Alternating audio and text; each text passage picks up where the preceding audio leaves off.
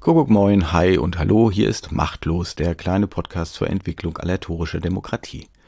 Ich bin Timo Rieck, arbeite überwiegend als Medienjournalist, beschäftige mich aber auch schon sehr lange mit Demokratiefragen und bin im Feld der sogenannten aleatorischen Deliberation und Demokratie, also der Beratung und Entscheidungsfindung mittels ausgeloser Menschen, auch aktiv unterwegs. Unter anderem bin ich gelegentlich an Bürgerräten, Planungszellen und ähnlichen auf Auslosung beruhenden Verfahren als Prozessbegleiter beteiligt.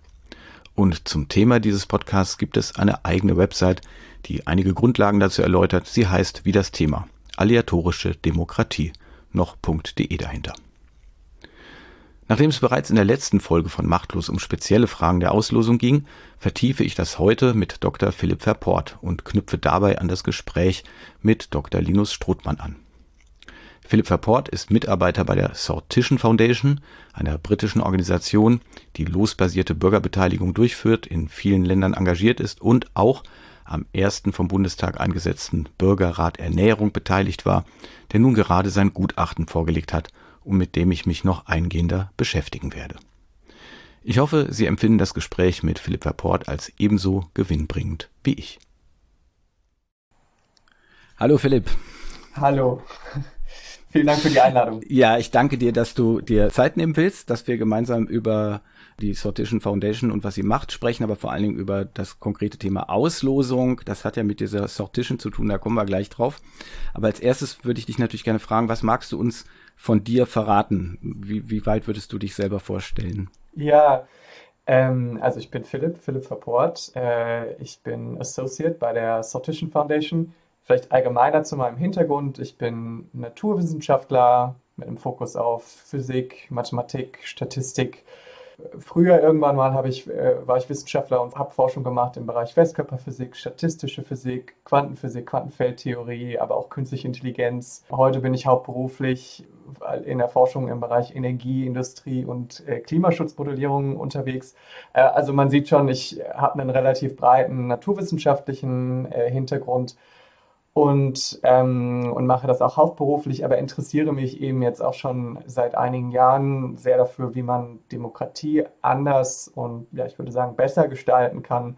Und genau, bin seit 2017 bei der äh, Sortition Foundation in Großbritannien aktiv, äh, vor allen Dingen ehrenamtlich teilweise aber auch sozusagen beruflich ähm, bezahlt. Die Sortition Foundation ist eine britische Organisation, dazu kann ich gleich noch mehr erzählen und ich habe selbst auch fünf Jahre in Großbritannien gelebt ähm, und bin nicht zuletzt auch wegen dem Brexit und dem katastrophal, wie ich finde, katastrophal geendeten Brexit-Referendum dabei gelandet, dass Politik anders funktionieren muss und äh, dass Referenten zumindest allein oder Volksentscheide, Volksabstimmungen alleine dass die Probleme nicht beheben können. Und bin dann 2020 zurück nach Deutschland, habe da zum Beispiel den Verein Klimamitbestimmung äh, bei, in seiner Gründungszeit unterstützt, der sich für ähm, Bürgerräte oder geloste Beteiligungsformate in, im Kontext von Klimaschutz und der Nachhaltigkeitstransformation engagiert und habe auch viele weitere lokale und deutschlandweite Projekte im, im Losverfahren unterstützt. Genau, so viel zu mir.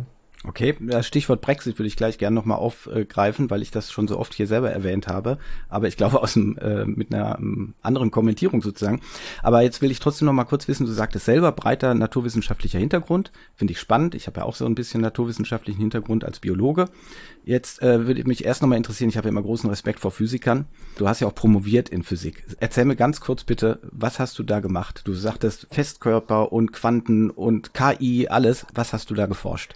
Äh, genau, in meiner Doktorarbeit, ohne jetzt zu tief einzusteigen, ging es um äh, elektronische Zustände in Systemen mit Spin-Bahn-Wechselwirkungen und, und Vielteilchensystemen und um, um Vielteilchenwechselwirkungen. Äh, und gleichzeitig habe ich dann die, ich sag mal, Modelle oder die, ähm, die Algorithmen, die wir da entwickelt haben, auch so ein bisschen auf komplexe Systeme im Bereich künstliche Intelligenz angewendet also sehr, ich sag mal, interdisziplinäre und, und, und fachübergreifende Forschung. Aber ja, ich glaube äh, eben, ich bringe einfach so einen sehr breiten Hintergrund aus diesem Methodikfeld, also Statistik, Mathematik, Physik, äh, auch letztendlich Datenanalyse mit. Und ich glaube, dass es manchmal auch ein Feld ist, das, äh, oder, das, sind, das sind auch vielleicht Methodiken, die dem Feld so von der Beteiligung, von dieser äh, losbasierten Beteiligung oder, oder dem Losverfahren, der Organisation des Losverfahrens noch so ein bisschen fehlen und versuche das einzubringen. Das ist so meine Rolle. Würdest du sagen oder glauben, dass Physiker anders auf Demokratie schauen als meinetwegen Biologen oder meinetwegen Sozialwissenschaftler oder auch Leute ohne äh, so einen wissenschaftlichen Hintergrund? Gibt es da vielleicht einen speziellen Blickwinkel? Ich will jetzt nicht mhm. sagen mechanisch oder irgendwie so, aber ich, ich frage mich einfach, ob Physiker vielleicht anders auf dieses Zusammenwirken schauen. Ja, das ist eine interessante Frage. Ich glaube, dass ich als vielleicht als Physiker gar nicht mal so eine stärkere, so, so, einen, so einen anderen Blickwinkel habe, aber vielleicht mit einem sehr so Statistik und eben auf, auf Daten und Fakten bezogenen Blickwinkel darauf habe. Und was ich manchmal wahrnehme, ist, äh, dass andere Menschen aus, aus anderen Kontexten, anderen Hintergründen, Leute, die auch sehr viel Erfahrung haben mit Beteiligungsforschung, äh, dass die, ich, ich sag mal, eher so den vielleicht so den mehr menschlichen Aspekt von, von Beteiligung und, und was sind das da für Menschen, denen ich da begegne und wie, wie hole ich die ab? Und das ist äh, wahnsinnig wichtig. Aber ich sag mal, der quantitative Aspekt, also äh, jetzt mal wirklich ganz konkret zu gucken, naja, wie viele haben sich denn da beteiligt aus Ostdeutschland und wie viele haben sich beteiligt aus Westdeutschland? Was ja am Ende in unserem bestehenden demokratischen System, was irgendwie auf Mehrheiten beruht und, und wo, wo ständig irgendwelche Prozentzahlen rumfliegen über Umfragewerte und so, ja, oder, oder auch Wahlergebnisse, äh, ja doch auch irgendwie eine, eine Relevanz hat ähm, und zu verstehen, wo sind denn da die Mehrheiten und, und mehrheitlich, wer, wer sitzt denn da eigentlich so? Und das ist so ein bisschen meine Perspektive, die ich mitbringe. Mhm. Um was äh, geht's denn aus deiner Perspektive dann bei der Demokratie? Ähm, aus meiner biologischen, ich gucke natürlich immer mit äh, sozusagen dem ethologischen Blickwinkel hin, weil das mein Fachgebiet ist, geht's natürlich immer um Ressourcen und äh, damit um, wer Ressourcen dominieren kann. Und da sind wir immer ganz schnell bei der Macht und der Machtbegrenzung. Und meiner Ansicht nach geht's in der Demokratie deswegen um Machtbegrenzung. Aber wie siehst du das? Ja, das ist eine wahnsinnig spannende Frage, über die wir wahrscheinlich Stunden philosophieren könnten. Aber um vielleicht einfach nur einen von vielen Aspekten reinzubringen, ich denke, es geht eben schon, es geht sehr viel um Legitimität von Entscheidungen. Ähm, und das ist für mich auch eine, eine Frage, wie schaffen wir Legitimität für Entsche politische Entscheidungen in einem so äh, konfliktgeladenen Diskurs, den wir aktuell haben in unserer Gesellschaft und wie schaffen wir diese Legitimität auch herzustellen über ein Stück weit auch über Mehrheitsverhältnisse. Ähm, und da, da sind halt viele dieser losbasierten Beteiligungsverfahren, die aktuell praktiziert werden, oft, ja, man gibt am Ende so ein bisschen Prozentzahlen an, eben wie viele Leute haben für dies gestimmt und das gestimmt, aber irgendwie das nochmal in den Kontext zu rücken von, von was bedeutet das denn jetzt eigentlich, das ist irgendwie für mich nochmal ein wichtiger Aspekt, um einfach auch Legitimität und Akzeptanz zu schaffen für bestimmte sehr, sehr schwierige Entscheidungen, die wir in unserer Gesellschaft aktuell zu fällen haben. Mhm. Dann würde ich gerne am Anfang jetzt noch kurz auf diese schwierige Entscheidung Brexit eben kommen. Du sagtest ja auch, deiner Ansicht nach katastrophale Entscheidung. Dass man mehr beraten kann, ist unbenommen, sonst würden wir ja nicht beide über Losverfahren sprechen und über all das, worum es da geht. Aber mich würde jetzt erst nochmal interessieren, warum ist die Entscheidung katastrophal? Weil ich probiere immer dafür zu werben, oder ich sage immer, das ist der Blickwinkel aus zum Beispiel Deutschland. Wir finden das nicht so toll.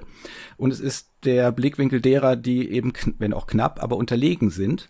Warum ist diese Entscheidung so katastrophal? Warum kann man da nicht einfach sagen, das hat halt die Mehrheit so entschieden und es wurde ja sicherlich in UK äh, lange diskutiert. Also ähm, jedenfalls war das kein Thema, was sozusagen über Nacht aus der, aus der Schublade gezogen wurde und dann hat man äh, die Leute schlaftrunken gefragt, okay, bist du jetzt dafür oder dagegen? Warum ist diese Entscheidung aus deiner Sicht so eine Katastrophe?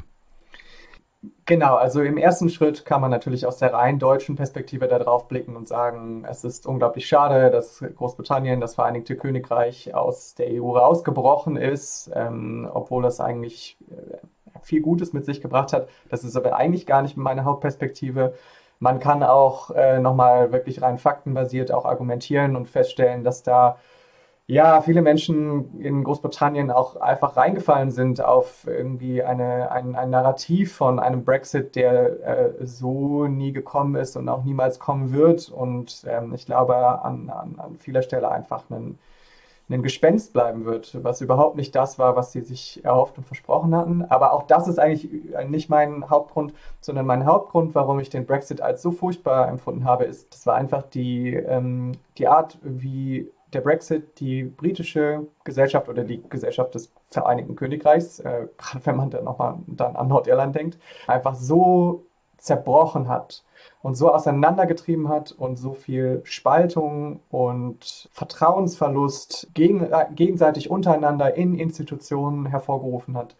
Ähm, und ich glaube, man, ich hätte mit der Entscheidung irgendwie gut leben können, aber das, was der Brexit aus der britischen Gesellschaft in den letzten fünf Jahren gemacht hat, wo viele Menschen am Ende einfach nur noch enorm unzufrieden äh, waren, das hätte man besser machen können.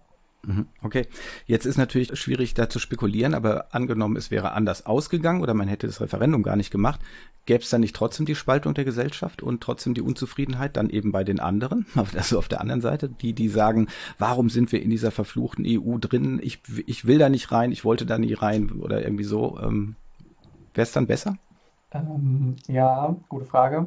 Es geht mir da eigentlich auch gar nicht so sehr um, um das Ergebnis äh, des Brexits und ich will auch überhaupt nicht äh, dafür argumentieren, dass jetzt mit einem Bürgerrat oder mit irgendeinem los, äh, losbasierten Beteiligungsgremium man das irgendwie hätte abwenden können und dann eine andere Entscheidung rausgekommen wäre. Ich glaube, wenn man einfach den Prozess besser organisiert hätte und vielleicht sogar bei der gleichen Entscheidung rausgekommen wäre, aber es eine ja, eine äh, viel klarere und einen viel klareren und transparenteren Prozess dafür gegeben hätte, was Leuten aus welchen Gründen wichtig ist und weshalb sie sich für das ein oder andere entscheiden, dann hätte das die Gesellschaft nicht so sehr auseinandergetrieben.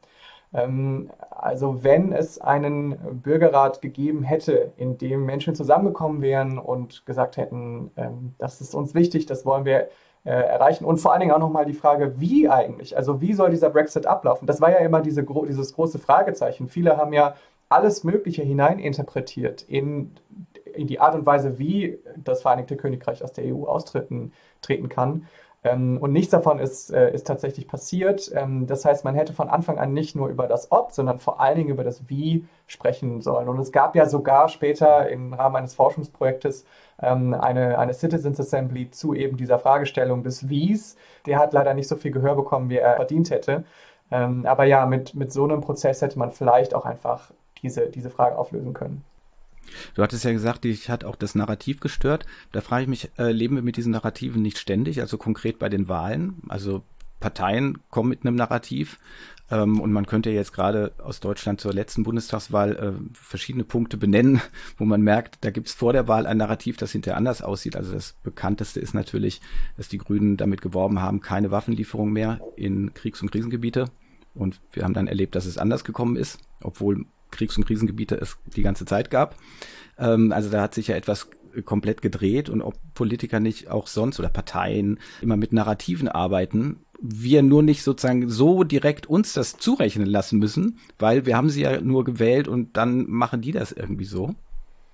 Ja, natürlich, man kann extrem viel Kritik an dem bestehenden System üben, dahingehend, dass wir einmal alle vier Jahre eben ein, ein Kreuzchen bei der setzen und, und in diesem Moment, just in, in bei der Wahl ein, eine Momentaufnahme wählen von Parteien und, und polit, einem politischen Kontext äh, und dann erwarten, dass äh, diese Parteien immer noch, so, später immer noch das reflektieren, was wir eigentlich wollen als Gesellschaft und immer noch ähm, diese, diese Willensbildung kanalisieren können, obwohl ähm, ja, sich so vieles verändert und weiterentwickelt hat äh, und, und eben häufig einfach in Wahlen im Kontext von, äh, von, von Wahlkampagnen ähm, eben bestimmte Narrative bedienen, die, die überhaupt nicht einhaltbar sind und die ja vor dem Hintergrund von irgendwie einer informierten, äh, rational geführten, deliberativen Debatte gar, gar nicht standhalten würden. Wir könnten sehr viel Zeit damit verbringen, äh, diese Elemente des der, derzeitigen Systems zu kritisieren.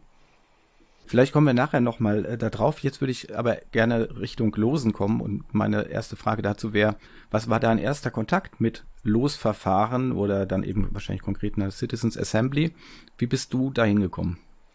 2017, als ich in Cambridge studiert habe, im, in Großbritannien, im Vereinigten Königreich, da bin ich in einem Pub wie das so in, in, in Großbritannien so die Tradition ist, bin ich in ein paar Leute rein, hineingelaufen, die zu dem Zeitpunkt eben ähm, ja, geworben haben für die, die Nutzung von von Bürgerräten, von Citizens Assemblies zum Auflösen komplexer gesellschaftlicher Probleme. Ähm, das waren so die, die ersten Formen der Sortition Foundation, zu der ich gleich noch was erzählen kann. Ähm, und, und diese äh, heute sind es KollegInnen von mir, die haben damals ähm, eben versucht, eine Citizens Assembly zum Thema Transport in Cambridge durchzuführen oder, oder, oder äh, in die Wege zu leiten. Ähm, kurzer Hintergrund, das Transportsystem in, in, in, Cambridge bricht ein bisschen zusammen, äh, heute wie vor äh, fünf Jahren damals und äh, Natürlich ist es so, so wie in allen größeren Städten in, in Europa, ähm, die PolitikerInnen stehen vor dem Problem, dass sie einerseits harte Maßnahmen durchsetzen müssen, um dem Autoverkehr äh, Einhalt zu gebieten, damit nicht immer noch mehr Autos auf der Straße sind und noch mehr Staus entstehen und, und noch mehr Fahrradfahrer an, äh, angefahren werden. Und andererseits vor dem Hintergrund, dass Leute angewiesen sind auf ihr Auto. Und das war so ein bisschen dieser, dieser Mobilitätskonflikt, der an, an so vielen Stellen auch ähm, ja, versucht wird mit Beteiligungsverfahren, auch mit Bürgerräten in, in Deutschland, in Großbritannien, in Europa äh, anzugehen. Und ähm, ja, und äh, dieses Projekt, lange Rede, kurzer Sinn, ist dann tatsächlich auch so zustande gekommen. Es gab eine äh, Greater Cambridge Citizens Assembly zum Thema Congestion, also zum, zum Thema Stau.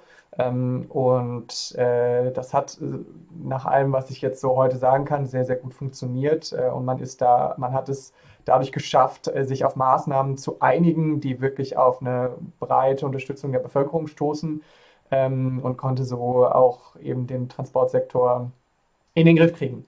Genau, das war meine erste Erfahrung und das fand ich alles sehr spannend und dann ging es so Schritt für Schritt weiter. Bist du denn auch britischer Staatsbürger oder hast du äh, quasi als Ausländer da mitgemacht? Und dann wäre ja eben die nächste Frage, wie, wie sieht man das dann vor Ort? Ähm, als jemand, der fünf Jahre in Großbritannien oder mehr als fünf Jahre in Großbritannien gelebt hat, habe ich einen EU-Settled Status. Das bedeutet, ich, ich bin so, so halb eingebürgert. Ähm, aber nein, ich habe keine britische Staatsbürgerschaft äh, bekommen, obwohl ich mich darauf auch hätte bewerben können. Und ja, natürlich nach, nach vielen Jahren, die man an so einem Ort lebt, ist man natürlich auch irgendwie schon, schon ganz gut angekommen in, in, in der Gesellschaft irgendwie und, und, und trotzdem hatte ich da auch immer noch mal einen anderen, einen deutschen, einen europäischen Blick drauf ähm, und muss aber sagen, dass, ich es, dass, es, dass es sich eigentlich gar nicht so sehr von, von hier in Europa äh, oder in, in Deutschland unterscheidet. Die Prinzipien sind überall ähnlich. Ich würde sagen, dass die britische Bevölkerung zum damaligen Zeitpunkt, ich würde auch heute noch, äh, ich würde auch heute sagen, wobei, naja, gerade verändert es sich auch in Deutschland sehr stark, dass sie noch gespaltener war, die Stimmung noch aufgeladener war. Das hat man auch gespürt. Ähm, und gleichzeitig hat man aber auch gespürt, dass es ähm, eben wegen dieser Spaltung auch sehr viel ähm, ja, äh, Bedarf dafür gab, äh, neue Wege zu gehen und, und Dinge besser, Dinge anders zu machen. Und du sagst, in dem Zuge hat sich die Sortition Foundation quasi gegründet oder ist da entstanden? Genau, also 2017 äh, wurde die Organisation gegründet. Anfangs ging es vor allen Dingen um, ich würde es jetzt einfach mal Campaigning sagen, also Campaigning für das Losverfahren im Allgemeinen, im Speziellen aber auch vor allen Dingen für eben diese Citizens Assemblies, also oder Deliberative Mini-Publics, Citizens Panels, Citizens Juries. Ähm, es gibt ja viele Begriffe dafür, aber letztendlich äh, Deliberation und das Losverfahren wie gesagt, anfangs ging es vor allen Dingen um, um die Promotion des ganzen Themas und darauf aufmerksam zu machen, ähm, mehr UnterstützerInnen für, für diese, diese Idee zu gewinnen, erste Pilotprojekte aus dem Boden zu stampfen. Das hat auch ganz gut funktioniert, aber dann wurde mehr und mehr klar, dass es eben auch keinen so richtig guten Dienstleister in Großbritannien für das Thema Losverfahren gab. Äh, wenig später hat die Sortition Foundation dann äh, so als mehr so Startup-mäßig gesagt, na gut, dann, dann probieren wir das äh, einfach mal und dann gab es mehrere größere Projekte, äh, zum Beispiel die Citizens Assembly on Climate Change in, Großbritannien, vom, organisiert vom House of Commons, vom, vom britischen Unterhaus, dem Parlament, von sechs Ausschüssen, äh, sogenannten Select Committees. Es gab eine Citizens Assembly von ähm, der schottischen Regierung äh, oder vom walisischen Regionalparlament. All solche Projekte hat die Sortition Foundation dann eben bei diesem sehr technischen Schritt der, der Auslosung, der, der zufälligen Einladung unterstützt. Und ähm, sich zunehmend dann eben auch darauf spezialisiert. Und obwohl die, die Organisation bis heute noch immer auch versucht, einfach das Thema auf die Agenda zu setzen und zu informieren, zum Beispiel auch den, den Vorschlag, Vorschlag eines äh, den, das House of Lords zu ersetzen durch eine geloste Kammer. Ähm, das House of Lords ist ja natürlich in, an vielen Stellen sehr umstritten, weil es einfach überhaupt nicht demokratisch legitimiert ist äh, im Vereinigten Königreich. Aber eben mit diesem Vorschlag ja für, für das Losverfahren zu werben. Ähm, aber obwohl das auch immer noch Kernelement äh, geblieben ist, ist die Organisation heute auf jeden Fall im englischsprachigen Raum, aber ähm, ich würde auch sagen, äh, weltweit eine der führenden Durchführungsorganisationen für geloste äh, Aufsuch, äh, für, für Losverfahren. Mhm. Also geht es tatsächlich nicht zwingend nur um äh, Deliberation, wenn du sagst, äh, auch so eine Idee wie, dass man da ein Teilparlament oder eine, eines der, eine der Kammern oder so ersetzen könnte. Äh, seid ihr für solche Ideen auch aufgeschlossen? Die gibt's ja äh, schon länger, solche ja. Vorschläge. Das ist eine super spannende Frage. Ähm, ja, wir sind da auch sehr offen für. Wir haben zum Beispiel, oder die Sortition Foundation hat zum Beispiel äh, als die Idee eines, ähm, eines Bürgerparlaments äh, oder einer, einer Gelos-Bürgerkammer in Ostbelgien, in der deutschsprachigen mhm. ähm, Region Belgiens, aufkam, auch äh, sehr stark unterstützt und beraten und, und eben dazu beigetragen, äh, dass, es, dass es so dann kommen konnte und dass es so umgesetzt wurde. Ähm, und genau, auch diese Idee unterstützen wir vielleicht auch über jetzt Mini-Publics und, und Citizens Assemblies hinaus beschäftigen wir uns oder interessieren wir uns auch für Losverfahren in Unternehmen, in Studentenverbindungen äh, oder Studentenorganisationen, in, in Trade Unions, also äh, wie sagt man auf Deutschland, äh, auf Deutsch Gewerkschaften. Gewerkschaften. Ähm, und äh, also all, in, quasi durch die gesamte Gesellschaft durch in allen Formen von Organisationen, vor allen Dingen Organisationen, die auch eben demokratisch aktuell durch, durch Wahlen äh, Entscheidungen treffen ähm, oder Abstimmungen, da eben dieses Element von, von Deliberation und halt aber vor allen Dingen eben auch von diesem Losverfahren mit reinzukriegen. Super, da können wir vielleicht äh, abschließend nachher nochmal kurz drauf zu sprechen kommen. Jetzt muss ich aber nochmal auf diesen Begriff kommen, Sortition. Mhm. Ich habe, als der mir so das erste Mal begegnet ist als Hashtag oder so, ich habe äh, in Berlin äh, zwei äh, Native Speakers gefragt sozusagen und die konnten mit dem Begriff überhaupt nichts anfangen. Die haben gesagt, das ist Quatsch, gibt's nicht. Wo kommt dieses Wort her? Was bedeutet es? Oder habt ihr das erfunden? ähm, Erfunden haben wir es nicht. Ähm, den Begriff gab es schon vorher und gab es auch schon, äh, gab es auch schon länger. Also erstmal Sortition bedeutet einfach nur die Auswahl von RepräsentantInnen oder Repräsentation oder auch allgemeiner noch Entscheidungsfindung durch das Los, ähm, durch das Losverfahren. Das ist erstmal allgemein, genau, der Begriff ist im Englischen nicht besonders üblich. Ich habe auch viele MuttersprachlerInnen getroffen, die gesagt haben, was? Habe ich noch nie gehört. Äh, also genau, das ist noch, noch kein super etablierter Begriff, aber wir dachten uns eben, indem wir diesen Begriff mal als Teil unseres, unseres eigenen Organisationsnamens machen, vielleicht wird er dadurch noch, äh, noch äh, bekannter und, und etablierter. Ist, glaube ich, mittlerweile auch noch etablierter geworden, dadurch, dass es jetzt ja in den, in den jüngsten Jahren immer häufiger solche Verfahren, solche Beteiligungsverfahren gab. Genau, ich meine, im, zum Beispiel im, im äh, Französischen ist der Begriff Sort, also S-O-R-T, ähm, ist so ein bisschen das, das Wort für Los, aber auch, auch Schicksal. Ähm, Im Französischen sagt man dann, wenn Personen zufällig ausgewählt wurden, äh, tiré au sort. Das ist, das ist im Französischen etwas äh, geläufiger und, und, können mehr Menschen mit an, anfangen, aber genau das Wort Sortition muss sich noch ein bisschen stärker etablieren in der englischen Sprache. Mhm. Aber weißt du, wo es herkommt? Oder ist es zusammengesetzt aus, aus irgendetwas? Oder wird es in anderer Form irgendwo vielleicht dann doch häufiger benutzt? Das so als Eselsbrücke für uns? ähm, tatsächlich wird es darüber hinaus an anderer Stelle eigentlich nicht benutzt. Es ist wirklich nur verknüpft mit diesem Gedanken, mit diesem eher historischen Gedanken, zurückgehend letztendlich aufs antike Athen mit der, mit der Zufallsauswahl von RepräsentantInnen. Ähm, und tatsächlich, was der, äh, was sozusagen der, die Wort, ursprüngliche Wortherkunft ist, äh, da muss ich sagen, äh, spreche ich als Physiker und sage, das ist das Ende meiner, meiner Kompetenzen. Ich bin kein, kein leider kein Sprachwissenschaftler. Ähm, aber äh, mhm. genau. Okay, aber jedenfalls Sortition ist gesetzt, das dürfen wir jetzt benutzen. Der Begriff ist auf jeden Fall im englischsprachigen besetzt und äh, den können wir dafür auch äh, grundsätzlich benutzen, genau. Weil in, in älteren Texten äh, wird ja auch dann von Lotto Crazy oder sonst irgendwas gesprochen. Ähm, aber mir ist dann schon aufgefallen, dass er ähm, jetzt auch in Aufsätzen auftaucht. Genau, natürlich das, der Begriff Lottery, also wie im Deutschen das, das Lotto, wo man Lotto spielt. Äh, Lottery ist auf jeden Fall auch ein häufig auftretender Begriff im Englischen der eben den Vorteil hat, dass er, äh, dass, dass Leute ihn besser kennen und damit mehr anfangen können, ähm, aber umfasst potenziell noch mehr. Manche sind, stehen dem kritisch gegenüber, weil, weil sie dann das Gefühl ja. haben, okay, mit, mit Lotto haben Menschen auch, verbinden Menschen auch, Menschen auch ganz andere Dinge, die, die vielleicht gar nicht so positiv sind. Klar, da gibt es äh, viel, viel Diskussionen über natürlich, welches Wording ist am besten, um dieses, diese Methode nach, voranzubringen. Und ähm, man kann sich eher auf etablierte Worte stützen und hoffen, dass die Konnotation eine gute ist, oder man kann versuchen, neue Begriffe zu besetzen. Ja, so wie die Demarchie, die der Bernheim damals probiert hatte, die hat sich nicht durchgesetzt, auch wenn sie in der Wikipedia, glaube ich, verewigt ist, aber Ähm, jetzt noch mal ganz kurz zu eurer Foundation. Du sagtest ja gerade selber, einer der größten Anbieter. Kannst du mal kurz skizzieren, ähm, in, in welchen Ländern ist diese ähm, Organisation aktiv? Wie ist sie da beteiligt, aufgestellt? Wie groß müssen wir sie uns vorstellen? Ja. Wie gesagt, der Hauptsitz ist in, in Großbritannien, in Cambridge, wo ich eben selber studiert habe damals. Mhm.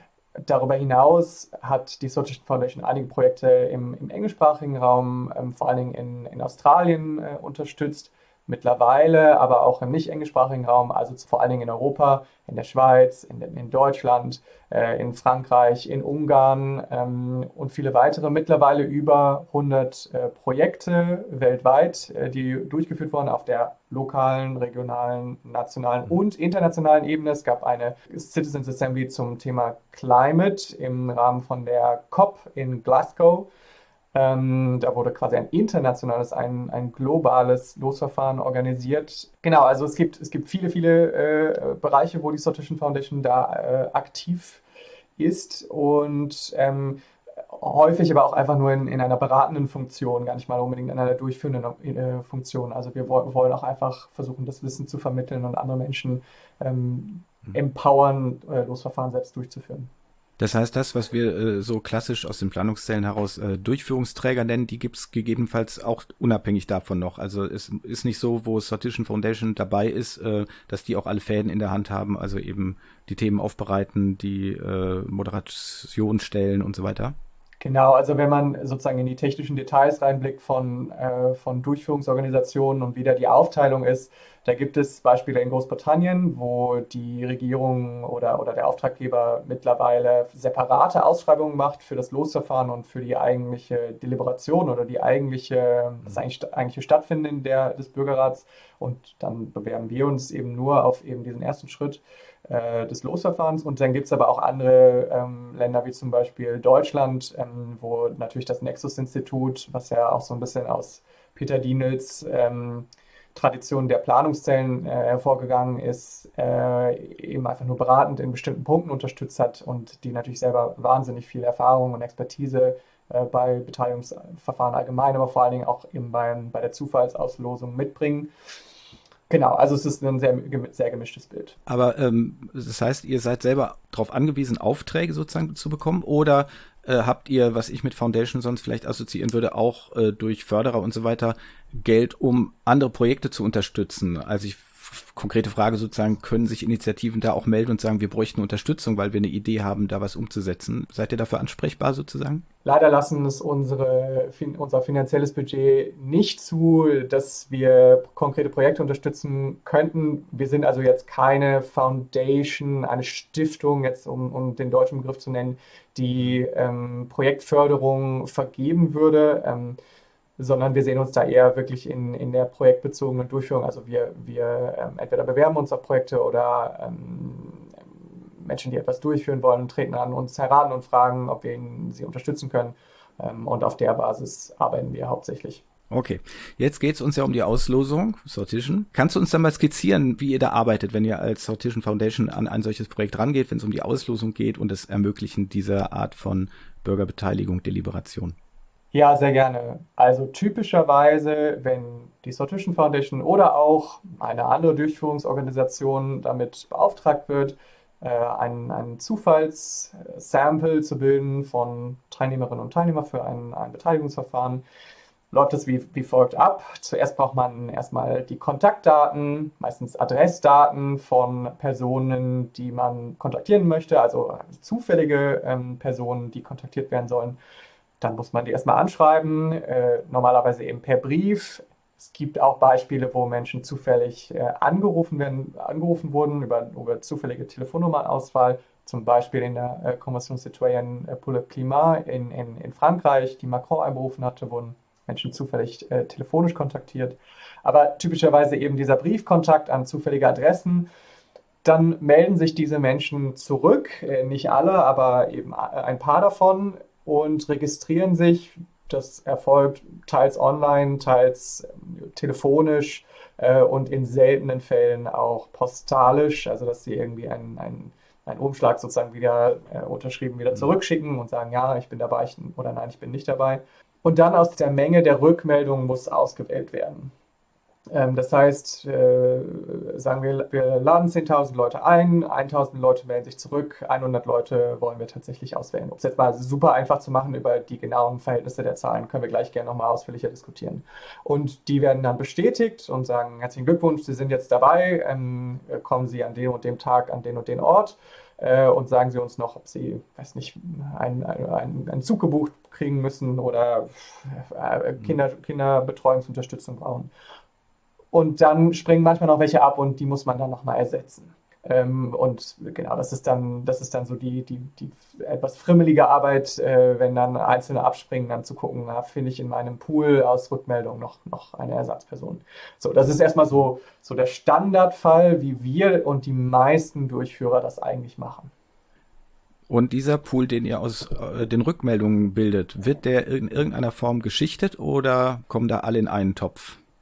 Genau, das ist jetzt eine der ganz spannenden Fragen. In unserem Fall, in dem, was die Sortition Foundation macht, äh, haben wir üblicherweise normalerweise immer ein geschichtetes Losverfahren. Das bedeutet, dass wir uns vorher Ziele oder Quoten setzen, wie viele Personen aus, mit unterschiedlichen Hintergründen, also zum Beispiel Männer-Frauen-Anteil, äh, die, die Altersverteilung, ähm, aus welchen Bundesländern Ost, West, Deutschland, äh, aus kleinen Städten, großen Städten, jetzt bei bundesweiten oder aus welchen Stadtteilen, wenn man, wenn man jetzt mal ein regionales oder ein, ein, ein kommunales Projekt sich anschaut äh, und, und viele, viele weitere Details. Ähm, äh, und welche das sind, da können wir gleich nochmal drüber sprechen. Das ist eine, eben einer der spannenden Fragen natürlich, aber genau, so üblicherweise schauen wir darauf, dass diese Quoten erfüllt werden.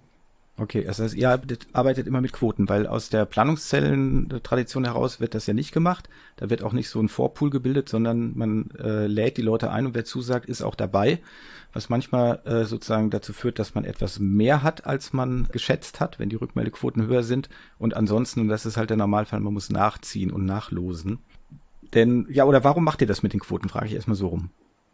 Dafür könnte man vielleicht erst nochmal sich überlegen, was ist denn überhaupt die Anforderung an das Losverfahren oder was will man eigentlich damit erreichen? Und ich denke, zum gewissen Grad ist, ist eigentlich klar, die, die zwei Hauptanforderungen ans Losverfahren sind die Repräsentativität der Stichprobe, also dass die Menschen, die da sitzen, zu einem gewissen Grad, eben die gesamte Bevölkerung des Landes, äh, der Region, der Stadt, was auch immer, repräsentieren. Ähm, manche scheuen zurück vor diesem Wort repräsentativ, weil es manchmal dann auch falsche, ähm, falsche Erwartungen wecken kann und sagen, ja, es ist ein, ein Querschnitt äh, der Bevölkerung.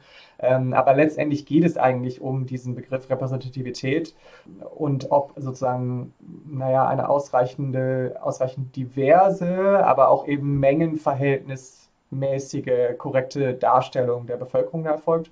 Und Andererseits geht es auch noch darum, dass alle eine Chance und möglicher, idealerweise eine gleiche Chance auf Teilnahme haben sollten. So, und ähm, das sind eigentlich so ein bisschen die zwei Hauptausgangspunkte. Und eben wegen diesem ersten Punkt der repräsentativen Stichprobe sagen wir, wir wollen Quoten haben und wir wollen diese Mehrheitsverhältnisse ausgleichen. Ähm, warum machen wir das? Wir glauben erstens, weil das Ergebnis dann ein besseres ist, in dem Sinne, dass, dass bestimmte Stimmen eher gehört werden, dass bestimmte Meinungen eher repräsentiert werden und, und letztendlich in, in den Empfehlungen auch tatsächlich äh, sozusagen Gehör finden. Und wir machen das natürlich aber auch zum Teil eben, um damit die Legitimität des ganzen Prozesses zu, äh, zu steigern oder zu erhalten. Aber erreiche ich diese Diversität oder Repräsentativität nicht automatisch, wenn ich meine Stichprobe nicht zu klein wähle? Also wenn wir haben früher schon äh, 20 oder mehr Planungszellen zu einem Thema gehabt, dann bin ich bei 500 äh, Leuten.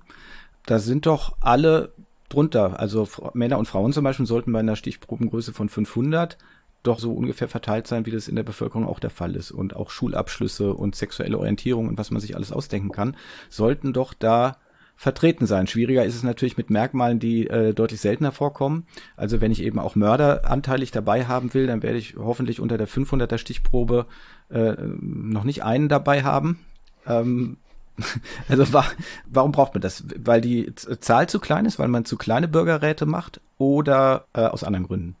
Äh, ja, super Frage. Der Grund ist, dass die Menschen, die sich zurückmelden, natürlich nicht gleichmäßig antworten. Also es stimmt erstmal, wenn ich einfach nur einlade, zufällig und dabei keinen Bias irgendwie drin habe, sondern einfach, sagen wir, zufällig aus dem Melderegister auswähle, dann bekomme ich erstmal eine Rückmeldung, einen Rücklauf oder würde ich einen Rücklauf von Adressen, also nicht von Antworten, aber von Adressen. Ähm, und der sollte gleich verteilt sein in hinsichtlich aller, aller ähm, Quoten, aller Kriterien, aller, ähm, äh, aller Kategorien, die ich da auswählen kann.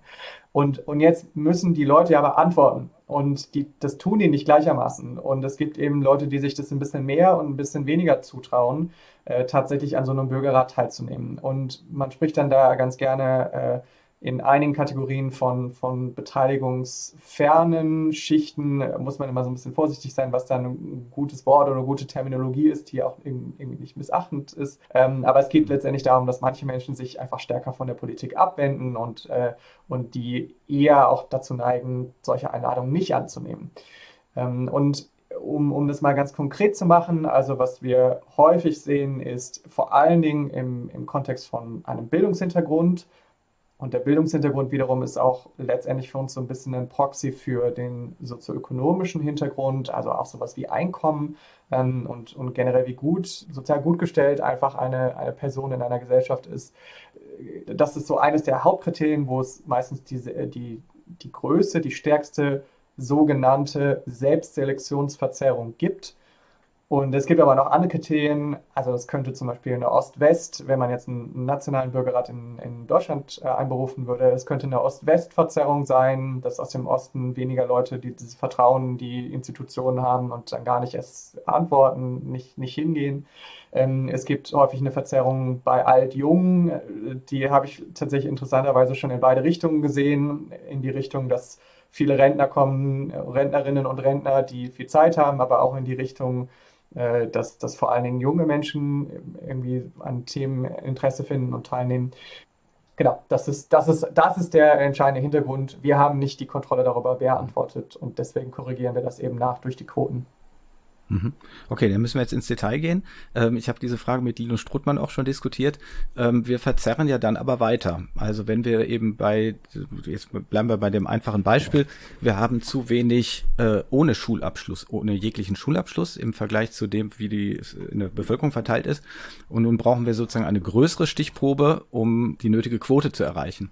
Dann bleibt es ja aber so, dass diejenigen, die dann zusagen, gerade wieder nicht repräsentativ sind für ihre Gruppe, weil repräsentativ dafür wäre eben sich sich nicht zurückzumelden, eben zu sagen, ich habe keinen Bock darauf. Das heißt, ich erreiche eine spezielle Gruppe, die für die Gruppe, für die sie eigentlich ein Merkmal aufgeklebt bekommen hat, gerade wieder nicht repräsentativ ist, auch wenn sie natürlich irgendetwas davon mitbringt. Das sehe ich ein.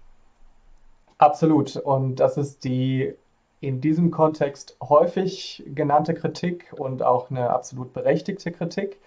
Ich würde darauf antworten und erstmal sagen, äh, naja, das wäre jetzt aber, das ist eine, eine, Kritik daran, dass es noch nicht ausreicht, einfach nur eine, eine Stratifizierung durchzuführen.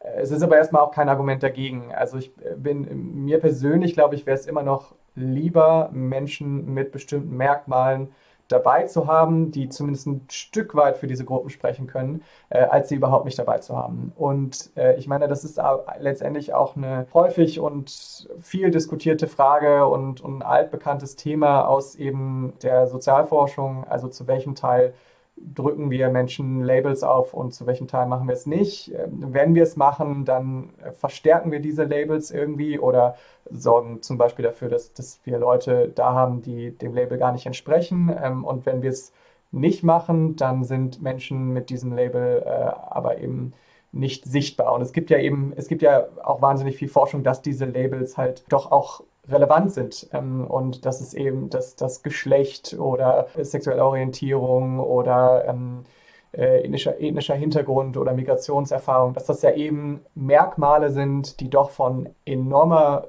Bedeutung für das Leben einer Person in der Gesellschaft und auch zum Beispiel ihre politischen Meinungen ist.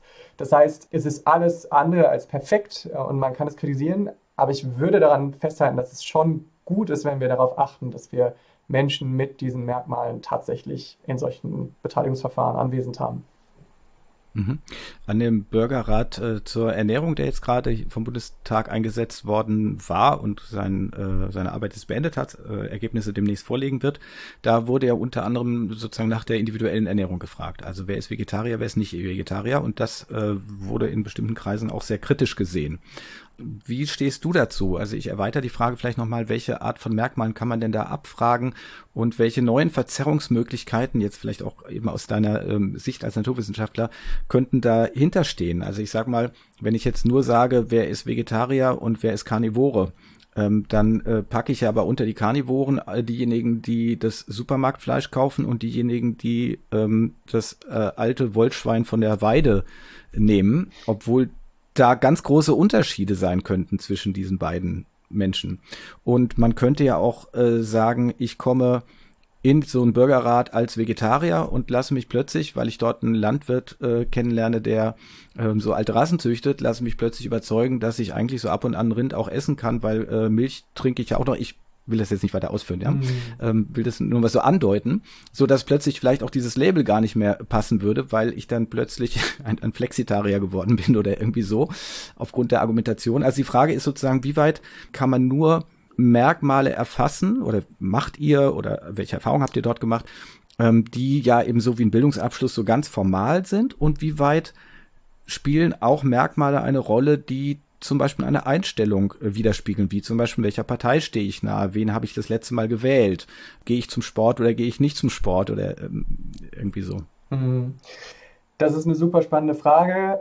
Also äh, klassischerweise fragt man vor allen Dingen eben diese sozioökonomischen oder soziodemografischen Kriterien ab. Dazu zählen, wie gesagt, Alter, Geschlecht, Bildungshintergrund, Migrationserfahrung, ähm, regionale Herkunft äh, etc.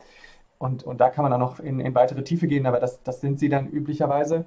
Und dann darüber hinaus hat es sich in den letzten Jahren etabliert, mehr und mehr auch eben diese themenbezogenen Fragen zu stellen, die auf Verhaltensweisen oder auf Einstellungen äh, zurückgehen. Also um Beispiele zu nennen, ich vorhin, wo wir es bei, beim Brexit hatten, äh, da gab es eben auch so ein kleines Forschungsprojekt, ähm, wo man Menschen äh, explizit gefragt hat, habt ihr bei, bei dem Referendum für oder gegen Brexit, also für Leave oder für Remain mhm. gestimmt?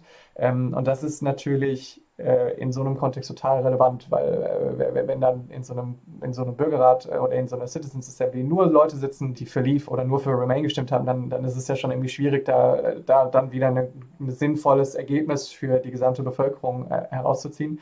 Oder zum Beispiel im Kontext des äh, britischen Bürgerrats zum Thema Klimaschutz oder Klimawandel, der vom britischen Unterhaus, dem britischen Parlament oder dem Parlament des Vereinigten Königreichs äh, einberufen wurde. Da hat man abgefragt, how concerned are you? Also wie beunruhigt äh, bist du vom, vom Klimawandel? Und ähm, hat das dann eben gemäß Umfragewerten äh, korrekt dargestellt, weil sonst eben natürlich die Kritik da ist, äh, da sitzen ja nur so Ökos, die, die eh schon äh, sich auf die Straße kleben. Ähnlich wie ist es jetzt eben bei diesem Thema Ernährung und äh, Vegetarier-Veganer-Quote. Ähm, also natürlich, alles zielt darauf ab, irgendwie einen höheren Grad an Vertrauen und Legitimität für diese Verfahren zu schaffen und wirklich halt auch demonstrieren zu können, da sitzt irgendwie eine gewisse repräsentative Gruppe von, von Menschen. Wichtig ist mir erstmal nochmal zu unterstreichen, man kann damit nicht die perfekte Repräsentation herstellen. Allgemein muss man auch sagen, es ist weder das Ziel noch ist es irgendwie möglich, eine perfekte Repräsentation durch Losverfahren herzustellen. Am Ende des Tages muss man sagen, solange das eine, eine freiwillige Sache ist, solange Menschen sich aus freien Stücken dafür oder dagegen entscheiden können, daran teilzunehmen, wird es immer Selbstselektionsverzerrung geben. Die Frage ist, wie stark ist sie?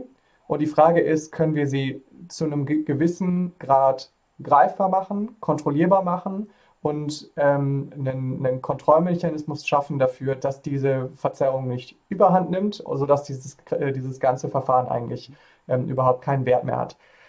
Meine Hoffnung ist generell eigentlich, dass dadurch, dass irgendwie wir am Anfang mit diesen Quoten arbeiten, wir viel stärker auch in ein System kommen, wo von allen Menschen in der Bevölkerung das als eine legitime Form der äh, Willensbildung, der Entscheidungsfindung und der, der Partizipation wahrgenommen wird und dass sich dadurch dann auch viel eher das Gefühl einstellt, ja, da sind ja so Leute wie ich auch willkommen. Wohingegen, wenn wir diese Quoten nicht setzen, wenn wir also einfach die Leute nehmen, die, die kommen, wenn wir also quasi keinen Bürgerrat, sondern so eine Art Elitenrat machen aus Leuten, die nur äh, akademische Abschlüsse haben, oder vorwiegend akademische Abschlüsse, dann äh, glaube ich, wird sich dieses, äh, die, diese, dieses Verständnis von Bürgerräten äh, so nicht einstellen und so nicht etablieren. Ähm, und ich meine, das ist auch wieder so eine, so eine eigentlich so eine altbekannte Geschichte, die auch viel so mit Quoten, ich, Frauenquoten oder Behindertenquoten oder, oder was auch immer zu tun haben, dass man sagt, ähm, wir, wir werden diese, diese Transformation des, des Systems nur dann schaffen, wenn wir erstmal ein, Beispiel dafür schaffen, wie so, so ein Gremium oder so, so eine Gruppe eigentlich aussehen soll, idealerweise. Also wir wären, wären sicherlich mit unseren Anliegen deutlich weiter, wenn das äh, Image besser wäre, wenn es bekannter ist. Also das Stichwort kennt inzwischen jeder, aber wenn auch die seriöse Arbeitsweise bekannter wäre. Aber jetzt trotzdem dann direkt diese entscheidende Frage dazu, wärst du äh, für eine Teilnahmepflicht, um Repräsentativität zu erreichen? Super spannende Frage, aber nee, ich wäre für keine Teilnahmepflicht. Ich glaube nicht, dass das wirklich zielführend ist am Ende des Tages muss man auch sagen, ich habe selber auch schon in Bürgerräten beigewohnt und zugesehen, wo ich Leute gesehen habe, die tatsächlich wirklich gar, kein, gar keine Lust und kein Interesse hatten mhm. und tatsächlich einfach nur da waren, weil es ein gewisses, eine Aufwandsentschädigung gab. Das war ein, ein winziger Prozentteil, also es war vielleicht eine aus 50 Personen in, in einigen, einem, einem Beispiel aus, aus vielen, was ich gesehen mhm. habe. Aber auch diese Person gibt es, die, die sitzen dann in der Ecke und drehen Däumchen oder, oder schlafen oder spielen am Handy.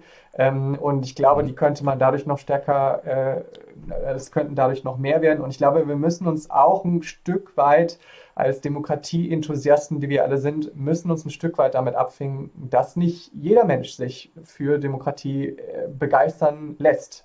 Äh, und es einfach auch immer wieder viele Menschen geben wird, die wir, die wir so oder so verlieren, die, die nicht bereit sind, äh, das zu investieren. Ja, genau. Ich würde aber gar nicht sagen, sich nicht für Demokratie begeistern lassen. Äh, ich halte es ja für eine durchaus demokratische Haltung zu sagen, äh, ich lasse die anderen machen. Egal warum, weil ich sage, ich habe anderes ja. zu tun, ich vertraue den anderen mehr. Es, äh, auch wenn wir immer sagen, wir möchten alle allen das ermöglichen und auch sehr viel dafür spricht.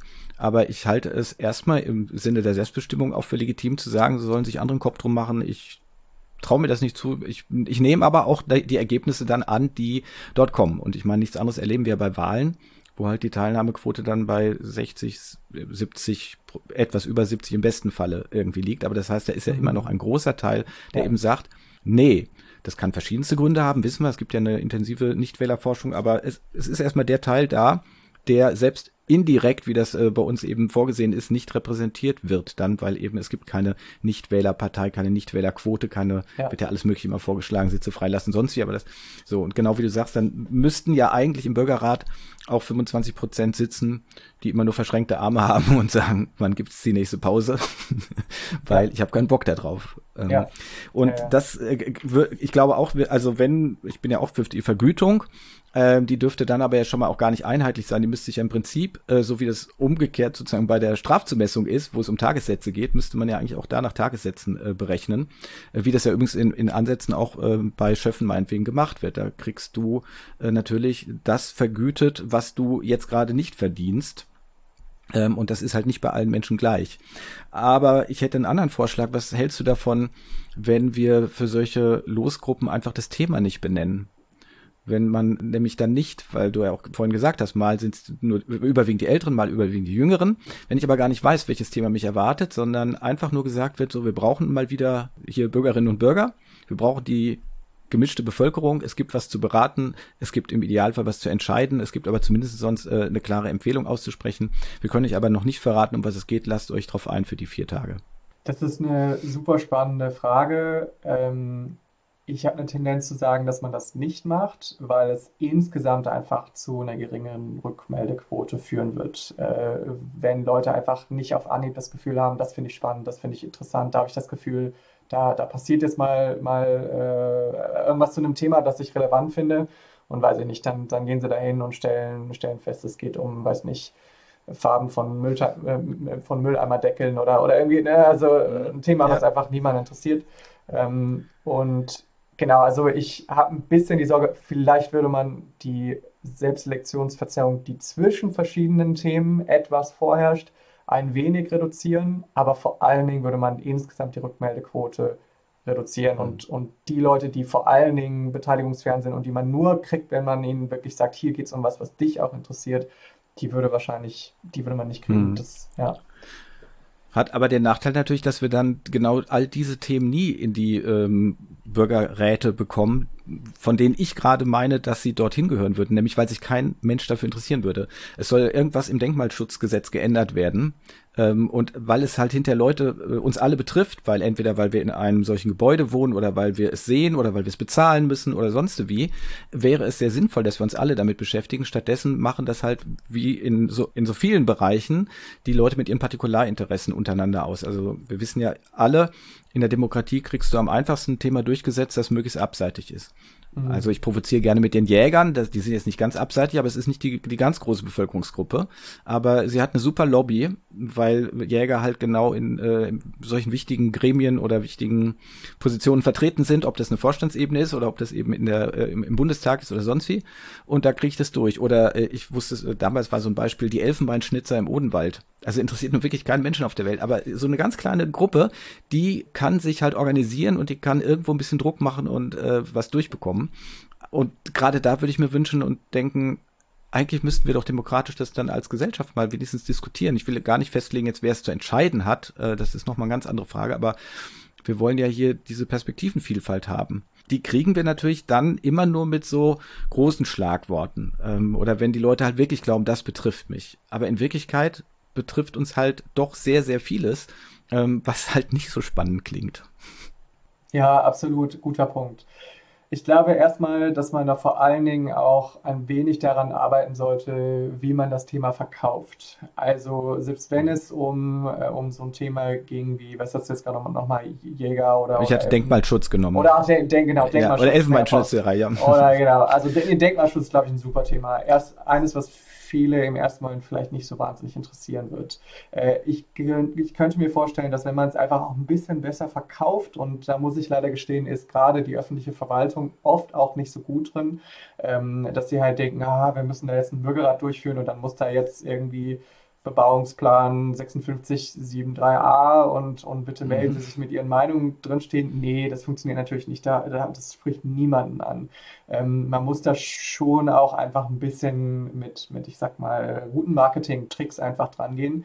Bei der Sortition Foundation haben wir festgestellt, wenn die Fragestellung gut formuliert ist, gibt es äh, einen höheren Grad an Rückmeldungen.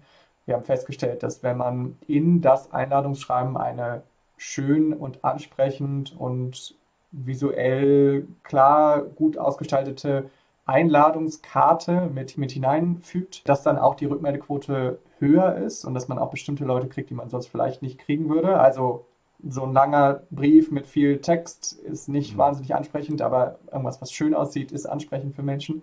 Also da gibt es viel, was man machen kann. Aber ich stimme dir zu, für bestimmte Themen wird man, obwohl sie irgendwie relevant scheinen, erstmal niemanden kriegen. Da habe ich dann noch nicht so richtig eine Lösung für.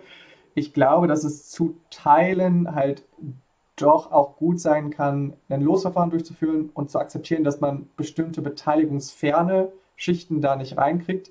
Man über das Losverfahren aber doch immer noch in Anführungsstrichen Unbeteiligte, also so die, die beteiligungsnahen, Politik interessierten Menschen, die täglich Tageszeitung äh, lesen, dass man die bekommt aber zumindest mal Leute, die nicht so voll im, im, schon im Thema drin sind. Also wenn ich jetzt ein Losverfahren machen würde zu eben zum Thema, äh, was heißt nochmal eben Gebäudesanierung oder ähm, Denkmalschutz, äh, würde ich trotzdem immer noch, glaube ich, ein gutes Sample von Leuten kriegen, wo ich jetzt nicht den mhm. beteiligungsfernen Arbeitslosen drin habe, aber wo ich auf jeden Fall Leute drin habe, die ein gutes Mittelmaß der Bevölkerung sind.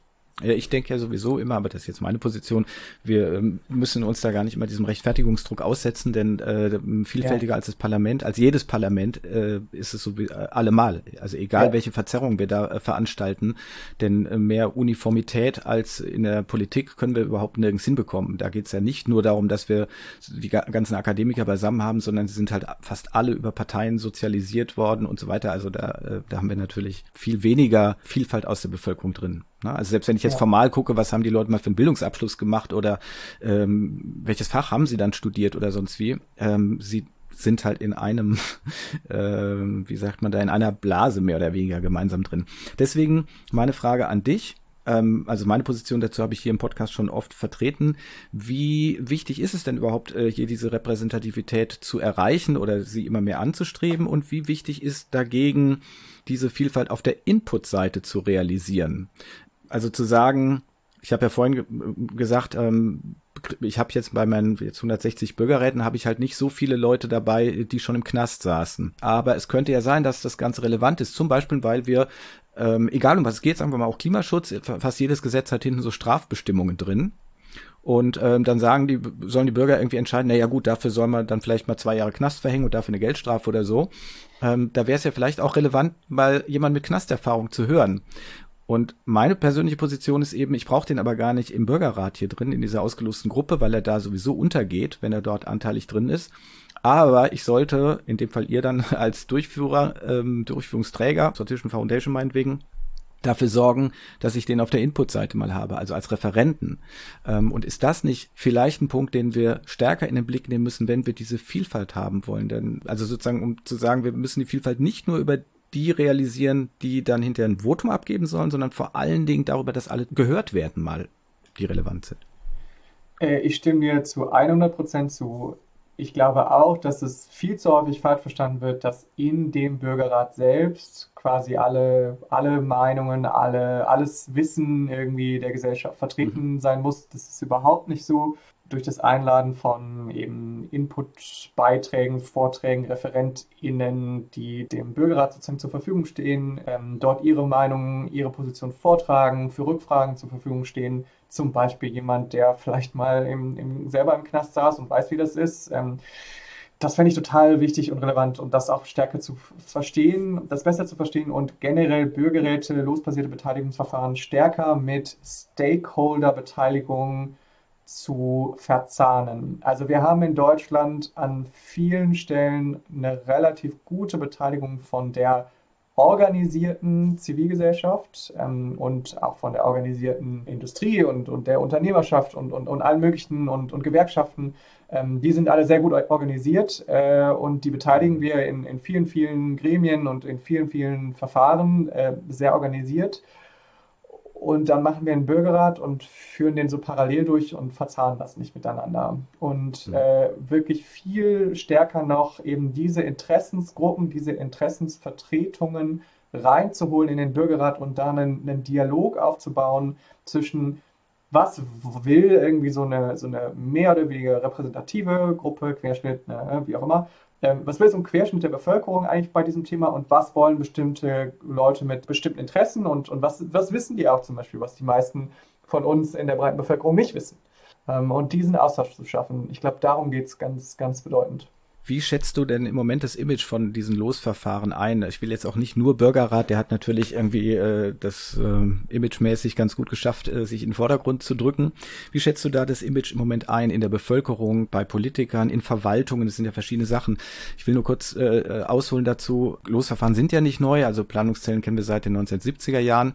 Aber meine eigene Erfahrung war die, ich habe ja 2013 ein Buch dazu gemacht Und da war, also ich zitiere immer gerne einen promovierten Literaturredakteur beim öffentlich-rechtlichen Rundfunk, der äh, am Telefon dann sagte, was, Auslosung, da lassen sich mal was Besseres einfallen und hat aufgelegt, äh, kommentarlos. Also das heißt, zu dem Zeitpunkt galt es noch als vollkommen spinnert, dass man irgendwas mit ausgelosten äh, Bürgerinnen und Bürgern machen kann.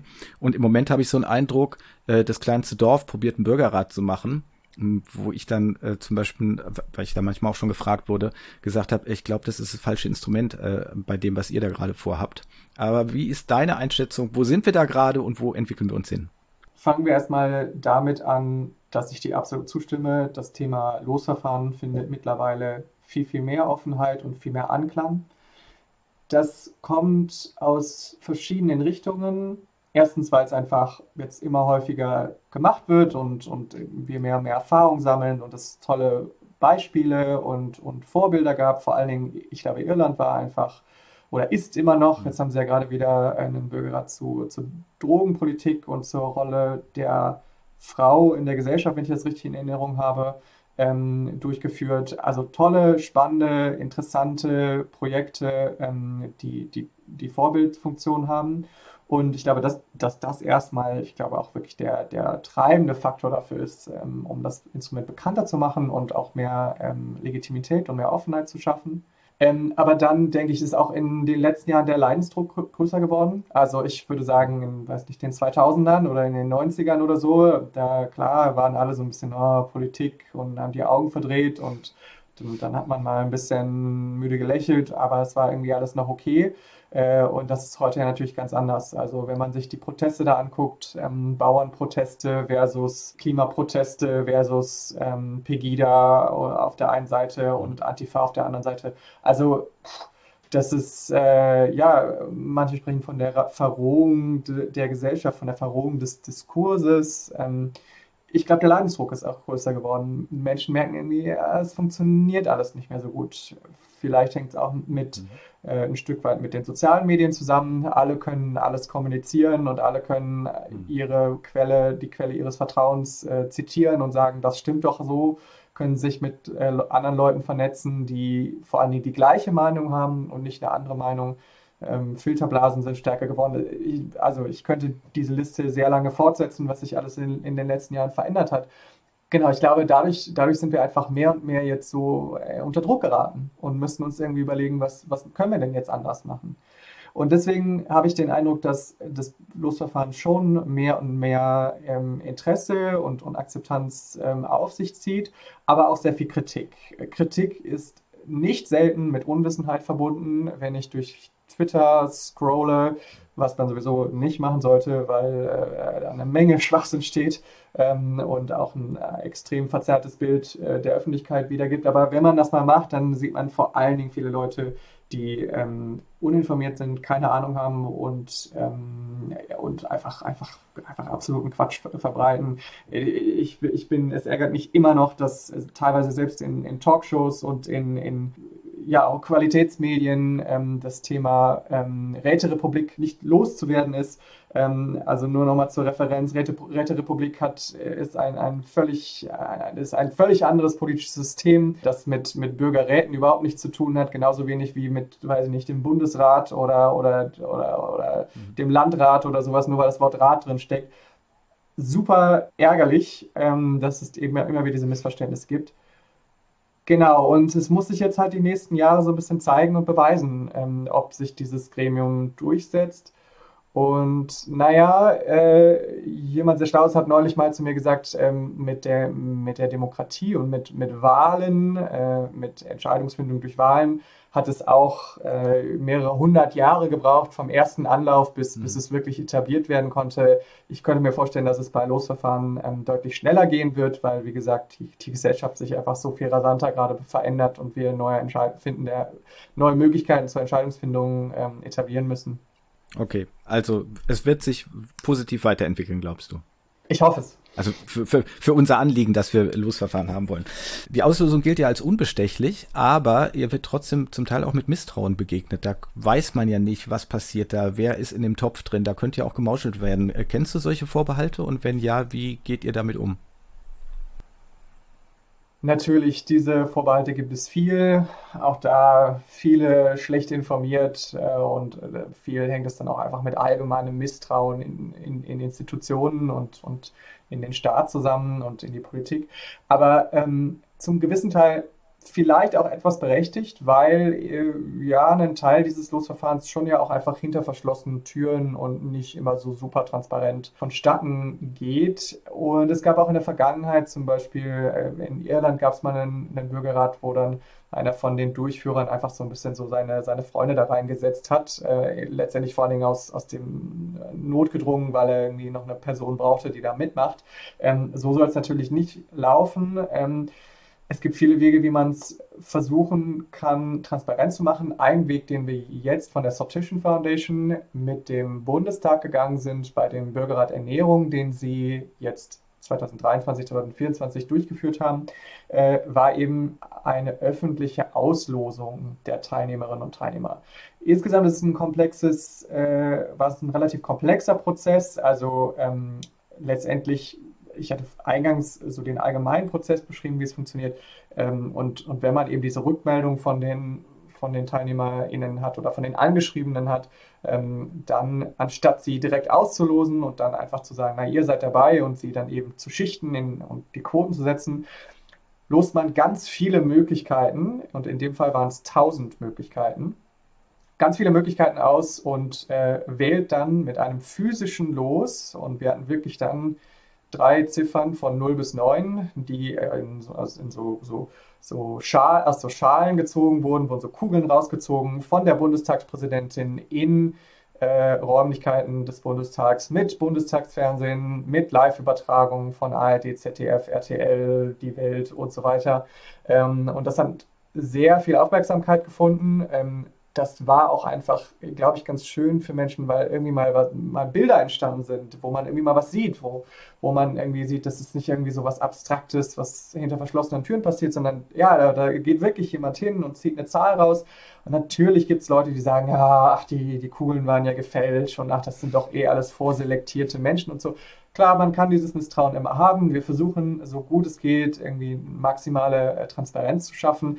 Am Ende kann man jedes Verfahren, man kann auch Wahlen natürlich äh, hinterfragen und, und sagen, die sind ja auch alle, alle gefälscht. Aber wir fanden das erstmal eine, einen ganz guten, ganz cleveren Ansatz und ich, ich würde es auch wieder machen und auch wieder empfehlen. Es gab sehr viel öffentliche Aufmerksamkeit, es gab sehr viel Interesse, es, wurde, es gab viel mehr Leute, die sich damit auseinandergesetzt haben und es gab hoffentlich auch einen, einen größeren Grad an Transparenz. Wenn die Bürgerräte erstmal richtig populär sind, dann gibt es vielleicht eine große Samstagsabendshow. Dann sind dann die tausend schon da und dann wird da irgendwie gezeigt, wer plöppt auf oder wer fliegt raus oder irgendwie so. Dann sind es nicht nur Namen, dann sieht man die Menschen gleich. Ja, ja. Übrigens hat die, die Heute-Show im ZDF ja sogar äh, genau darüber gespaßt. Ähm, aber ja, genau, das, das, vielleicht kommen wir mal dahin, dass äh, das wirklich so ein richtig öffentliches Event wird, so wie, wie das bei Wahlen auch der Fall ist. Ähm, meine Frage noch äh, Richtung Ende. Wie kann jemand, der jetzt mit dem Thema noch nicht so viel anfangen kann, der hier irgendwie zufällig reingestolpert ist oder so, vielleicht den Einstieg finden? Was würdest du da empfehlen, wenn man sich mehr informieren will über ja das, was das Losverfahren alles Gutes macht, wo die Probleme sind? Ähm, also ähm, Linus Strohmann, den du ja äh, interviewt hast, zusammen mit äh, Käthe Liesenberg, hat dieses Buch Wir holen euch abgeschrieben äh, und das kann ich persönlich auch sehr empfehlen. Ich glaube, es ist vor allen Dingen eine gute Lektüre, um erstmal ein bisschen reinzukommen und, und überhaupt zu verstehen, was da gemacht wird und, und was so überhaupt die Problematik ist. Und ich finde, es ist eine sehr schöne Mischung aus Geschichte, aus dem Alltag und aus der Praxis einerseits und andererseits eben äh, einen, Überblick darüber, warum brauchen wir das eigentlich und, und, in welchem Kontext, in welchem gesellschaftlichen Kontext ist Losverfahren eigentlich überhaupt wieder wichtig geworden. Ähm, Finde ich ein sehr schönes Buch. Obwohl Linus Strothmann äh, eben ja sehr stark vor allem für das äh, aussuchende Losverfahren ähm, äh, sozusagen wirbt und äh, obwohl ich das auch toll finde, ich auch manchmal ein paar Fragezeichen dabei habe, aber könnten wir gleich auch nochmal kurz drüber sprechen, wenn du möchtest. Ähm, aber genau, also wir holen euch ab. Ähm, ein deutschsprachiges Buch. Ich meine, es gibt einige englischsprachige Bücher, zum Beispiel das, das Buch von David van Reybruck, ähm, was einfach ein, eine gute allgemeine Einführung in das Thema, äh, was läuft eigentlich gerade schief und äh, was läuft schief in unserem politischen System und wie müssen sich Dinge einfach ändern und auch, wie ich fand, eigentlich sehr schön zu lesen und was ja auch viele Menschen abgeholt hat. Ähm, genau, und wenn, wenn man es ein bisschen technischer will und wenn man wirklich in eben diese technischen Feinheiten der, des Losverfahrens hinein will, dann kann ich zum Beispiel einfach mal ähm, das Referenzdokument des Bundestags zum jetzt gerade äh, eingesetzten oder jetzt gerade abgeschlossenen Bürgerrat Ernährung empfehlen. Einfach bundestag.de-bürgerräte und dann unter Losverfahren ähm, findet man eben eine PDF zum Download, eine PDF die zu Beginn des ähm, Losverfahrens mit, den, mit dem sozusagen dem Vorhaben und, und der Methodik und äh, dann noch eine weitere PDF mit den Ergebnissen veröffentlicht wurde, ähm, vielleicht ein ganz guter Einstieg, um mal wirklich so tief in diese technischen und, und statistischen Details einzusteigen. Danke, diese Tipps nehme ich dann in die Show Notes auf, dass man sie schnell finden kann und nachlesen kann. Ähm, ich wollte jetzt eigentlich gerade zum Ende abbiegen, aber weil du das schon angesprochen hast, dann gehen wir natürlich noch mal kurz auf die aufsuchende Arbeit, die Linus Strothmann da vertritt. Also nur äh, so ganz kurz, äh, sozusagen sein Fokus ist darauf, dass alle, die ausgelost wurden, auch tatsächlich teilnehmen und dass man sozusagen da versucht, ähm, sich möglichst viel Mühe zu geben. Bei Planungszellen ist es auch Standard, dass wenigstens äh, per Brief nochmal nachgefragt wird, wenn Leute sich nicht rückgemeldet haben. Ich selbst habe auch die Erfahrung gemacht, dass, oder wir haben das auch telefonisch gemacht und nachgehakt, um die Teilnahmequote zu erhöhen. Soweit ist das Verfahren wahrscheinlich klar, aber du hast angedeutet, dass du da auch manches kritisch siehst oder ein Fragezeichen da hast. Das finde ich natürlich nochmal sehr spannend. Wo, wo könnten denn da die Probleme wiederum liegen? Ja, also zunächst aufsuchen ist auf jeden Fall eine sehr sinnvolle Sache. Man erreicht damit nochmal andere Menschen, man erreicht damit eine höhere Rückmeldequote. Ich glaube, niemand ist grundsätzlich gegen Aufsuchen an der, an der Haustür. Erstmal muss man einfach sagen, es ist mehr Aufwand ähm, und es sind auch höhere Kosten damit verbunden. Das ist ein, ein, Standard, den nicht jede Kommune einfach so mit ihren, mit ihren Ressourcen, mit ihren Mitteln leisten kann, denke ich. Aber das noch viel größere Problem haben wir natürlich auf der Bundesebene. Ähm, also wenn ich jetzt eine Kommune habe und ich habe irgendwie fünf Straßen, die ich, die ich abfahren muss mit irgendwie mit dem Fahrrad und mal klingeln muss, das ist schnell gemacht, aber jetzt äh, versuchen wir mal irgendwie äh, mehrere hundert, äh, hunderte oder tausende Adressen in ganz Deutschland auf dem gesamten Bundesgebiet abzufahren. Ich meine, beim Bürgerrat Ernährung waren, glaube ich, war, glaube ich, sogar eine, eine Nordseeinsel mit dabei. Ja, ne, also wer, wer, wer geht denn dann dahin und klingelt da und, und oder klopft an der Tür? Ähm, also da ist mir vor allen Dingen einfach noch die, auch einfach die Wirtschaftlichkeit und die, die, ja, die Umsetzbarkeit in Teilen noch nicht klar und dann der andere Punkt ist wirklich auch nochmal das mit dem, hat man Quoten oder hat man keine Quoten? Also ich glaube, wenn man einfach sagt, man macht das, wie ich das eben beschrieben habe, mit den Quoten und macht zusätzlich aber nochmal ähm, ein aufsuchendes Losverfahren oder, wie du auch eben sagtest, einfach schon mal zumindest nochmal einen zweiten Brief, den man hinterher schickt. Das ist kostentechnisch auch nicht so wahnsinnig viel. Ähm, anstatt von vornherein viele Briefe zu verschicken, verschickt man lieber im ersten Mal weniger und dann schickt man noch welche hinterher. Ich glaube, auch das äh, ist, eine, ist eine sinnvolle Idee. Aber wenn man dann eben keine Quoten ansetzt, habe ich erstmal ein bisschen die Sorge, dass man möglicherweise schlimmstenfalls sogar die bestehende Selbstselektionsverzerrung sogar verstärken kann. Also am Ende, ich suche ja alle auf ich suche nicht nur die auf, die, ähm, die beteiligungsfern sind. Und es gibt dann da auch Möglichkeiten, und ich weiß, äh, mhm. Lino Strothmann hat da auch irgendwie drüber nachgedacht, äh, dann nur in bestimmte Gebiete zu gehen, wo Menschen wohnen, von denen man weiß, dass sie sich schlecht beteiligen oder nur in, in Gebiete, wo es wenig Rückmeldequoten gab.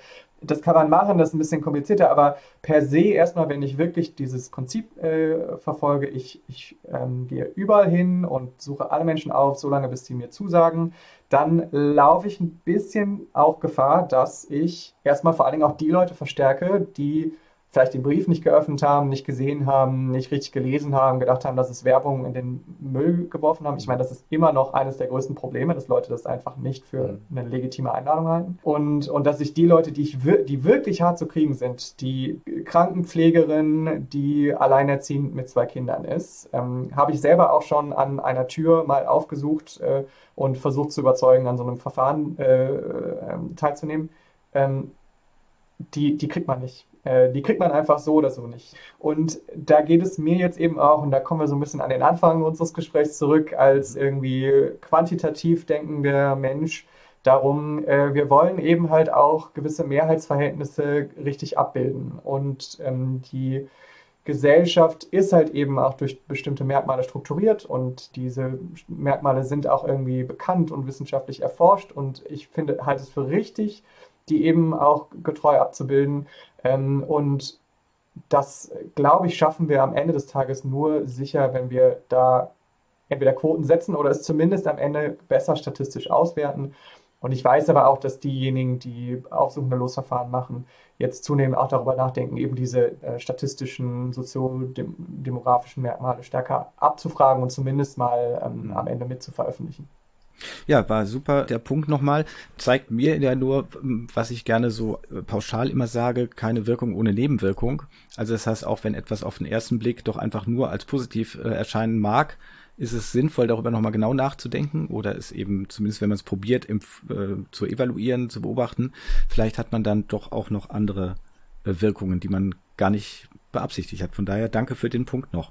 Ja. Ich würde jetzt gerne die letzte Frage stellen. Der, der letzte Punkt ist, was hast du für eine Empfehlung oder ähm, in welche Richtung könnten wir da gehen, die Auslosung, Sortischen mehr in, den, in unser Leben zu integrieren. Also jetzt mal nicht die große Bürgerbeteiligung. Du hast ja vorhin gesagt, ihr macht sowas auch für, für, für ganz andere Gruppen in Unternehmen und so weiter. Aber was könnten unsere Hörerinnen und Hörer mitnehmen? Wo können sie selber in ihrem Alltag vielleicht dieses Losverfahren etwas mehr praktizieren oder ihm offen gegenüberstehen? Ja. Ich bin da. Ja, ja. Also offene Frage jetzt auch tatsächlich. Mhm. Ja, spannend. Ähm, vielleicht zwei Gedanken. Erstens, vor allen Dingen in Schulen, in Bildungseinrichtungen, in, im Kontext von, vom Studium, von Universitäten, von Studierendenschaften, äh, gibt es, glaube ich, super Möglichkeiten, um, um genau solche Losverfahren, um losbasierte Beteiligung auszuprobieren und letztendlich auch früh in den Köpfen der Menschen zu verankern, weil wenn Menschen jung sind, dann nehmen sie das mit fürs ganze Leben und sind manchmal sogar auch noch ein bisschen offener dafür, äh, neue Dinge zu entdecken und zu erfahren. Ähm, ich halte sehr viel davon. Ich, ich hoffe und wünsche mir, dass Studien, äh, weiß nicht, Fachschaften und, und AStAs äh, und, und Studierendenvertretungen zunehmend auch das eben als Möglichkeit der Beteiligung sehen, weil auch unter den Studierenden ist es oder unter, unter SchülerInnen, Schülervertretungen ähm, ist es ganz häufig so, dass wir bestimmte Menschen haben, die diese, diese Art der Repräsentation wahrnehmen und äh, sehr viele Menschen einfach, äh, sehr viele SchülerInnen, sehr viele StudentInnen das überhaupt nicht wahrnehmen. Also aus meiner Sicht eine, eine super Möglichkeit, um das zu üben und zu praktizieren. Und dann vielleicht, ja, einfach so als allgemeines, als allgemeiner Lebensethos einfach sich selbst äh, ganz ohne jetzt ein strukturiertes Losverfahren durchzuführen, einfach öfter doch nochmal dem Zufall auszusetzen, öfter doch nochmal mit Menschen zu sprechen, mit denen man sonst nicht sprechen würde. Ähm, und sich zu trauen, der Person auf der Straße oder auch manchmal de dem Onkel in der Familien, im, im Familienkreis, äh, mit dem man es nicht so gut kann, oder dem, dem Stiefvater oder wem auch immer, mhm. mit dem man eine ganz andere Meinung hat, wirklich einfach mal sich hinsetzen und einerseits zuhören und andererseits aber auch wirklich versuchen, mit den Leuten äh, zu reden, sie zu verstehen, aber ihnen auch äh, die eigene, das eigene Bild mal so ein bisschen zu erklären. Ähm, das kann, ich glaube, in, in vielerlei Hinsicht super, super lehrreich sein. Gut.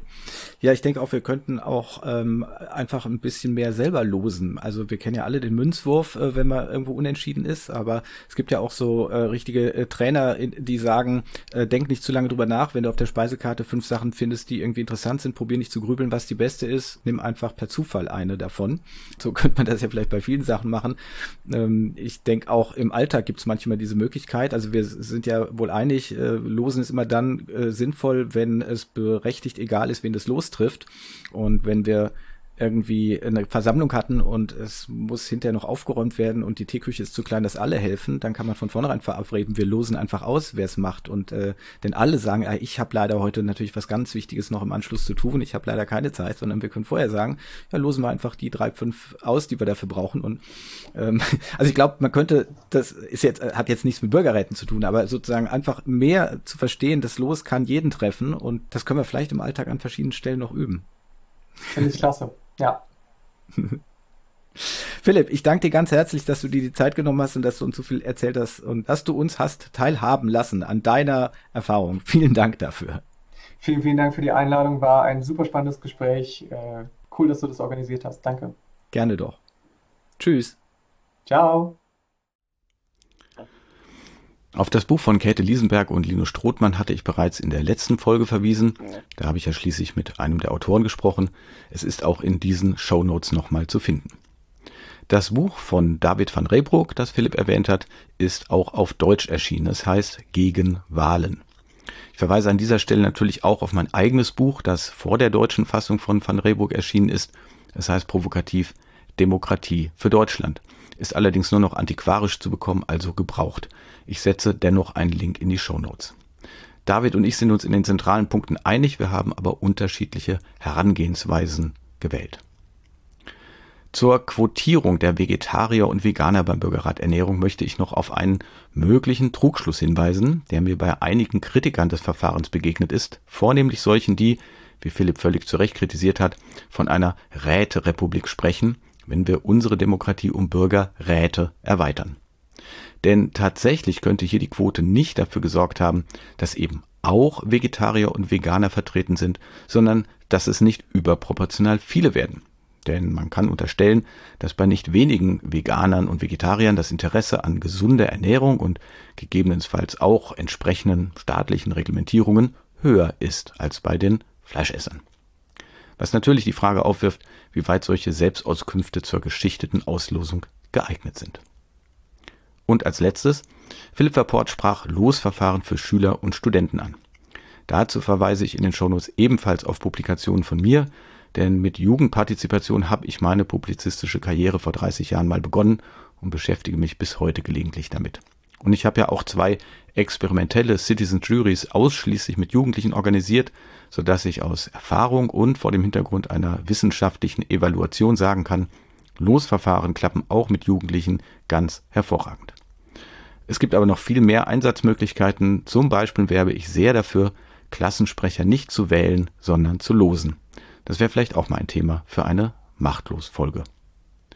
Für heute danke ich Ihnen für Ihr Interesse, wünsche Ihnen alles Gute und sage Tschüss bis zum nächsten Mal. Ihr Timo Rieck.